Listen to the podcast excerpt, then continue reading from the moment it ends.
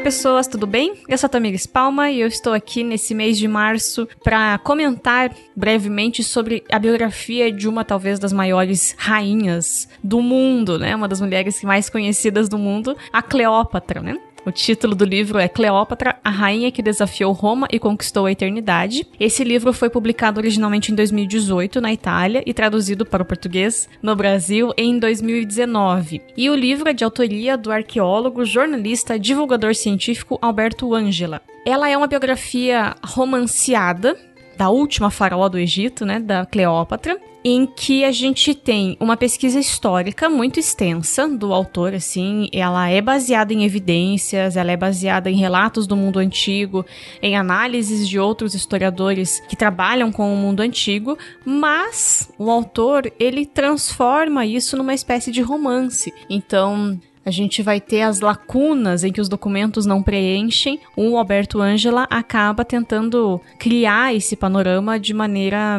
verossimilhante, né? E por consequência, a gente tem as figuras importantes no jogo político e na vida da Cleópatra também, né? A gente vai ver toda a parte do fim da República Romana naquilo que tange, naquilo que envolve a Cleópatra e o reino do Egito. Nos últimos anos, eu venho trazendo autobiografias de mulheres formidáveis, né? Eu lembro que trouxe a Michelle Obama e eu trouxe da Fernanda Montenegro nos últimos dois anos. Talvez eu tenha começado isso mais, tá, mais cedo, mas eu não lembro agora. Eu lembro desses dois últimos. E aí, agora, em 2022 eu trouxe a biografia dessa mulher fantástica, mas que é escrita, né, por um historiador, é escrita por um homem e tudo mais, mas mesmo assim vale a pena a gente colocar aqui no mês da mulher essa biografia. No site da HarperCollins a gente tem a seguinte sinopse do livro. O mundo de hoje não seria o mesmo sem Cleópatra, uma soberana culta, inteligente e dotada de extraordinária habilidade tanto na diplomacia quanto na guerra. Uma mulher poderosa, incrivelmente moderna para a época e, ao mesmo tempo, capaz de causar enormes explosões amorosas.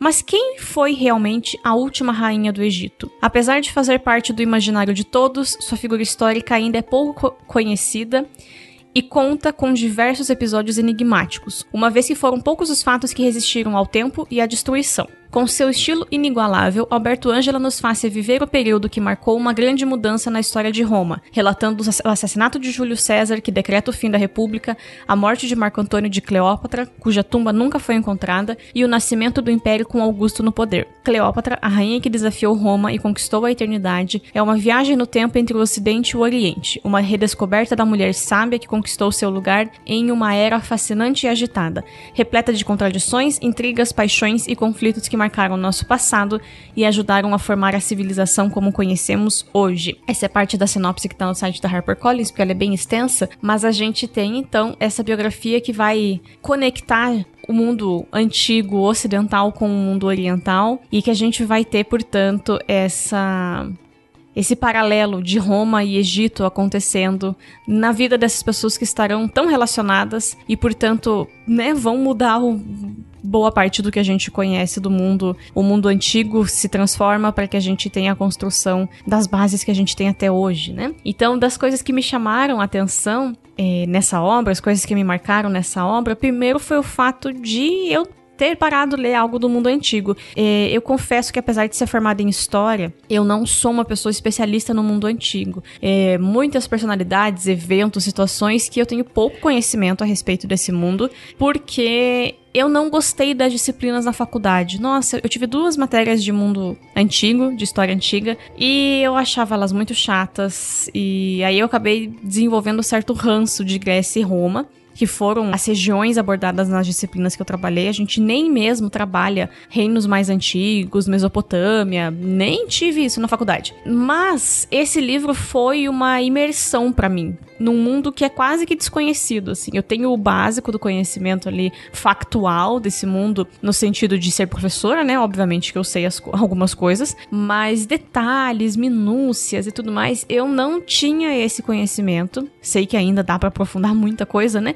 Mas foi muito legal ter essa imersão porque o autor, ele é maluco por Roma, ele é apaixonadíssimo por Roma, e aí a gente tem essa esse mergulho nos últimos anos da República Romana e também essa grandiosidade do fim do Egito Antigo, que é algo que durou 3 mil anos, mais ou menos. Então, o reino do Egito Antigo começou com os primeiros faraós por volta de 3 mil antes de Cristo. E claro que a gente tem divergências nas fontes históricas de quando teve o primeiro faraó e tudo mais, mas a gente tem estimado pelo menos 3 mil antes de Cristo. Então é um período absolutamente longo que a gente vê o seu declínio total aqui na figura da Cleópatra, não como ela sendo declínio, mas como ela sendo a última rainha que consegue manter esse reino ainda de pé, ainda tendo honra, ainda tendo riquezas e tudo mais. E aí depois ele vai sucumbir frente ao Império Romano, né? Além disso, o autor reforça pra gente constantemente de que esse período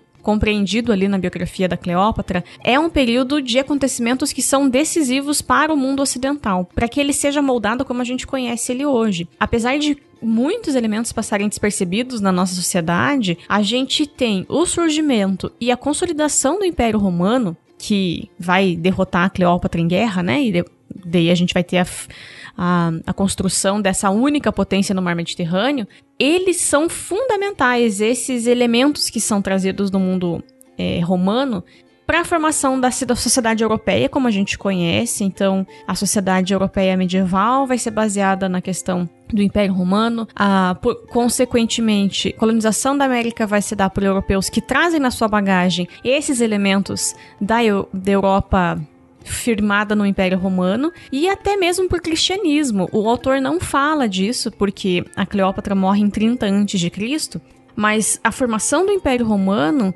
eu olho para isso e eu vejo que ela ajuda muito a propagação do cristianismo na igreja primitiva. Então, até mesmo as questões de como a nossa fé se dá, de como ah, foi estabelecido o reinado de Jesus, a questão da sua crucificação, tudo isso se dá por conta do Império Romano. Então, a gente vai ter Claro que tem os motivos teológicos, né? Eu não tô falando de que não tem. Mas, historicamente, como isso se deu, também é, é consequência de como esse Império Romano já tinha se estabelecido, a sua segurança para transitar de um lugar para o outro, e aí a igreja primitiva pode né, ir viajando de outras cidades e tudo mais, e evangelizando. Então, a gente tem, sim, uma força muito grande, e depois a igreja católica vai se associar ao Império, né? Igreja Católica Apostólica Romana. Então, é muito legal que a gente tem, sim, muitas referências do Império Império Romano, que elas vão ser base para o mundo ocidental que a gente conhece hoje. E o autor, como italiano, ele faz isso, ele reforça muito isso. É até, às vezes você fica tipo, calma, amigo, relaxa, mas é um, uma alegria de falar desse grande império e tudo mais. Enfim, e o autor faz isso muito bem. Então é interessante pensar que num período curto, a gente vai ter nesse livro aqui mais ou menos 17 anos narrados. Tantas transformações acontecem e são transformações de impacto tão profundos e tão duradouros na história. Outra coisa que é muito legal sobre isso Hoje estar um programa bem historiográfico, tá, gente? Desculpa. Mas é, é, legal, é interessante. Eu amo, né? Senão não era professora de história. Mas outra coisa que é muito legal é que o autor nos faz vislumbrar coisa que eu mesma, que dou aula, às vezes esqueço, sabe? Passa batido no dia a dia ali. A compreensão de como a gente tem um antigo Egito, lá de 3 mil antes de Cristo, que é um Egito totalmente diferente do Egito que a Cleópatra comanda em 30, 31 antes de Cristo. Porque a gente tem um período de longa duração, a gente chama isso de longa duração na história, algo que dura tanto tempo, né? Então nós temos essa longa duração e nós temos um Egito que foi governado durante milênios por dinastias egípcias, mas que de, na época da Cleópatra, há 300 anos nós temos uma dinastia macedônica governando. A Cleópatra, apesar de ser a última faraó do Egito, ela não era etnicamente egípcia, porque a gente tem com o Alexandre Grande, lá em 300 e pouquinho antes de Cristo, a conquista do Oriente Próximo ali, né? Ele vai e avança quase até a Índia, mas o Egito entra nessa nessa conta. E aí, com a morte do Alexandre, os seus generais dividem os territórios e cada um passa a governar uma região. Quem fica com o Egito é o Ptolomeu. E o Ptolomeu vai dar origem à dinastia ptolomaica, com vários macedônicos que vêm migram para o Egito e aí a gente vai ter casamentos em, é, entre a família, entre aquele grupo pequeno de macedônicos, e eles vão casar só entre eles. Para governar, muitas vezes os faraós casavam com irmãs para não misturar o sangue. Então a gente tem ali por mais que sejam 300 anos de uma dinastia, essa dinastia é estrangeira. Então é muito interessante pensar sobre isso também. A Cleópatra não está tão próxima das múmias das grandes esposas de Faraó ou mesmo faraós que a gente conhece do passado, porque elas eram egípcias, elas eram africanas. A Cleópatra nasceu em Alexandria, mas ela tem uma ascendência não egípcia. E isso mostra pra gente a questão de como algo que dura tanto tempo na história passa por muitas transformações. O mundo que a Cleópatra viveu e cresceu é um mundo helenístico, trazendo essa cultura helênica que o Alexandre Grande quis espalhar pelo mundo porque ele considerava maravilhosa. Ela pertence então a um mundo que é muito diferente e ela era uma mulher tão espetacular, tão formidável que era comum dentro da dinastia dela falar apenas o grego, é, ter um respeito ali pelas divindades egípcias, mas assim, tipo, ah, beleza, a gente não quer insuflar o povo que a gente comanda. E ela não, ela vai saber falar a língua do Egito nesse período, ela vai ter um culto muito forte às divindades egípcias, ela vai se apregoar como a reencarnação de Isis, que é uma das principais deusas do panteão egípcio. Então a gente vai ter ela trazendo a cultura helênica, trazendo a cultura, toda a formação que ela tem, o conhecimento, o convívio com inúmeros filósofos, mas misturando isso com os saberes do Oriente, com os saberes africanos e orientais que ela tem contato ali no Egito. Então, ela vai ter essa formação incrível, que é algo que é muito bem retratado no livro. O quão inteligente, o quão curiosa, dedicada, culta é essa mulher, porque ela reconhece de que ela está num ponto de privilégio. Ela tem ah, ao norte do Mediterrâneo esse mundo romano se estabelecendo, mas ela tem ainda várias cidades gregas que têm certa autonomia e que, portanto, ainda produzem muitos filósofos, muito saber. Ela tem no Egito os conhecimentos daquela região, originários dali. E o Egito é um ponto de comércio. A gente tem a cidade de Alexandria, o porto de Alexandria, né? Ele é um ponto de comércio com o mundo oriental com coisas vindas da Ásia e tudo mais. Então ela sabe se valer disso tudo e somar tudo isso para que a sua figura seja marcante, para que a sua figura seja deslumbrante, só que não fisicamente. É um deslumbre diante de o quão inteligente, o quão maravilhosa essa mulher, o quão ela consegue construir elementos, o quanto ela consegue criar em si mesma uma imagem que vai usar o cheiro do local, ela vai usar as ervas para ter um cheiro adequado para aquilo que ela quer.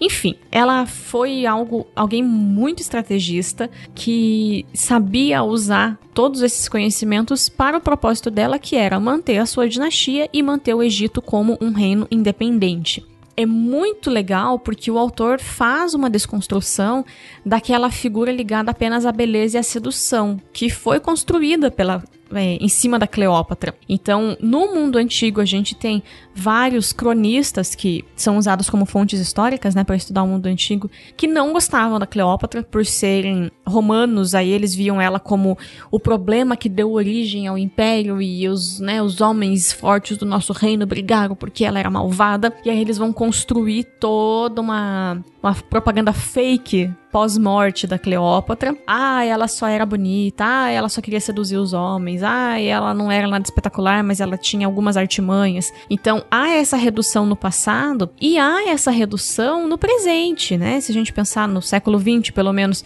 no livro tem várias fotos dos filmes que foram feitos a respeito da Cleópatra ali nos anos na era de ouro de Hollywood, né? E aí são sempre mulheres belíssimas a gente teve Sofia Loren, Elizabeth Taylor, tem outras duas que eu não consigo lembrar o nome agora, mas essas mulheres são mulheres que foram lindíssimas e que nos filmes são colocadas como tipo eu vou seduzir as pessoas e aí eu consigo o que eu quero, né? E o autor faz um trabalho muito importante de reconstrução de quem Cleópatra era. Claro que a gente tem lacunas, né? Tem dois mil anos entre nós, mais 2050, né? Mas a gente tem um trabalho de reconhecer que não uma mulher, não uma rainha não conseguiria tudo que ela quer simplesmente por ser bonita simplesmente por talvez ser sensual. Ela precisava de mais coisas e ela teve muito mais a oferecer e por isso ela, né, te, ela teve um caso com Júlio César e depois ela tem um caso com Marco Antônio, que são duas figuras proeminentes de Roma no seu final de república, né?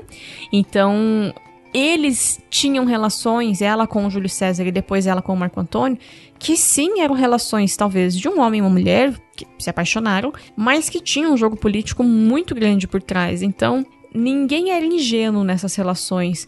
E, e obviamente esses homens que eram grandes generais não teriam colocado ai, Roma a perder só porque a mulher era bonita, né? Eles viam Cleópatra como uma importante aliada, eles viam o Egito, a riqueza do Egito, os cereais do Egito, né? O Egito era o celeiro do mundo, chamado celeiro do mundo, não é só na época de Abraão, continua sendo muito importante na produção de alimentos nesse período. Então, a gente tem essa construção do autor mostrar pra gente o quão inteligente, o quão capaz era Cleópatra de sim conseguir envolver essas pessoas em jogos políticos que eles também estavam dispostos a fazer. Então, é muito legal ver como ele faz isso. E por que, que eu acho que vocês têm que ler a obra além disso tudo que eu já falei, né? Basicamente, eu já adianto, tá? Para quem não gosta desse tipo de livro, fica aqui o meu reforço, né? O meu a minha ressalva. Mas para quem gosta de biografias, fica o meu reforço positivo. Essa obra é uma obra de exaltação. O autor ele está aqui disposto a exaltar as figuras que ele retrata. Então esse livro é sim uma exaltação à figura da Cleópatra, mostrando a governante imbatível, hábil, fascinante que ela foi, o quão inteligente ela foi, o quão dedicada ao reino do Egito ela era. Não era só manter a dinastia. Porque sim, os governantes em geral, monarcas, querem manter a dinastia. Mas ela queria manter a dinastia e ela queria o bem do Egito, de o que ela compreendia como Egito, a independência do que ela entendia como Egito. Ela queria ampliar os seus territórios. E é importante, o autor faz isso com frequência, que a gente não olhe para essas figuras do passado e as julgue com os nossos valores do século XXI. O mundo antigo é um mundo muito diferente do nosso e a forma de pensar também é. Em segundo lugar, a gente tem uma exaltação linda sobre o helenismo, que é esse período. O helenismo é uma forma de cultura, uma forma de pensar, uma forma de agir que é iniciada quando o Alexandre o Grande sai da região da Grécia e passa a levar a cultura grega para outras regiões, e ele vai ser encerrado, dado fim ao período helênico, com o avanço de Roma com a criação do império. Então a gente vai ter uma sobreposição, né? Roma absorve muitos dos elementos helênicos, mas passa a colocar a sua cultura sobre os outros. E é muito legal de ver porque o mundo helênico, ele é sim base para ciência moderna, para medicina. A gente tem muito conhecimento desse período. A filosofia, óbvio, surge ali. E como Roma se inspira, Roma olha para as cidades gregas, para a cultura grega e passa a absorvê-las, a gente vai ter sim manutenção de alguns elementos da, do helenismo no mundo romano, no mundo imperial romano. Então a gente tem essa a primeira figura destacada é Cleópatra, a segunda é a figura do helenismo como um todo, e além de tudo, a gente tem uma exaltação a Roma. É impossível na leitura ignorar que o autor é italiano, mesmo que a gente não soubesse né, o Alberto Angela, dá pra saber que é italiano, mas mesmo que a gente não soubesse disso, é impossível ignorar que ele é italiano, porque é pulsante na escrita dele o amor pela história de Roma. Existem momentos, como eu disse anteriormente, que a gente fica, calma, amigo. Ele é até exagerado no louvor que Roma significou, é, no que tudo que Roma significa. Ele exalta os minutos que acontecem, os atos, porque é a história sendo escrita ou a história sendo rompida. Teve trechos que eu cheguei a ler pro Jonathan, assim, pra mostrar ele, tipo, meu Deus, calma, homem. Mas é legal, não é uma, um ufanismo nacionalista maluco. É uma questão de valorizar a força transformadora que o período foi, esse período de transição da República para o Império e como isso vai ter um impacto muito grande no mundo ocidental. Então, é legal. Tem momentos que você fica tipo, amiguinho, calma. Mas são momentos bem breves, assim. Ele, ele tenta deixar mais uh, amplo a sua exaltação a todos esses três elementos que eu descrevi. Mas sim, tem momentos em que ele exalta a, a história sendo construída ali na, nessa transição de Roma republicana para Roma imperial. E é muito divertido, assim. Eu achei uma escrita muito fácil de ler. Como ele fez uma biografia romanceada, então a gente vai no fluxo mesmo das pessoas, uh, da escrita. Ele mostra personagens diferentes pra gente, ele vai alterando as, alternando as cenas. Então é realmente muito legal de, de ler, muito fácil. Eu li, acho que em sei lá, duas, três semanas o livro, lendo outras coisas junto, né? É um livro grosso, é um livro de, sei lá, 400 páginas, mas eu achei muito bom, muito delicioso e uma biografia que faz jus à figura de Cleópatra. Provavelmente existem sim biografias egípcias da Cleópatra, mas eu não conheço, então é, fico com essa biografia vista do ponto de vista de um italiano que está do outro lado do mar, do mar Mediterrâneo, do outro lado do jogo político, mas que consegue sim fazer uma, um trabalho muito belo de exaltação a essa que foi uma grande rainha e como eu gosto de sempre de reforçar quando eu dou aula para os meus alunos, ela era uma faraó. Então no Egito a gente tinha mulheres é, ascendendo ao trono, não era uma questão de apenas a linhagem masculina, né? Muitas mulheres foram faraós ao longo do, dos milênios do reino do Antigo, Antigo Egito. E ela foi a última faraó do Egito, né?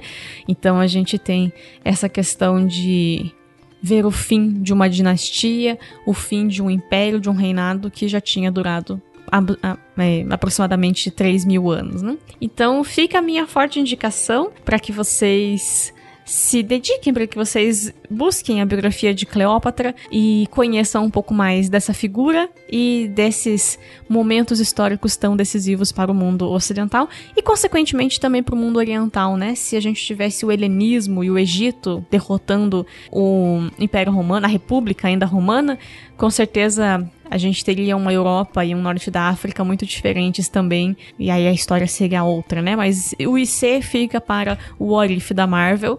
Aqui a gente lida com o que foi e que foi muito importante, sim, para a transformação do mundo que a gente conhece hoje. Então, obrigada por terem ouvido. Eu espero vocês no mês que vem. Tchau, tchau, pessoal.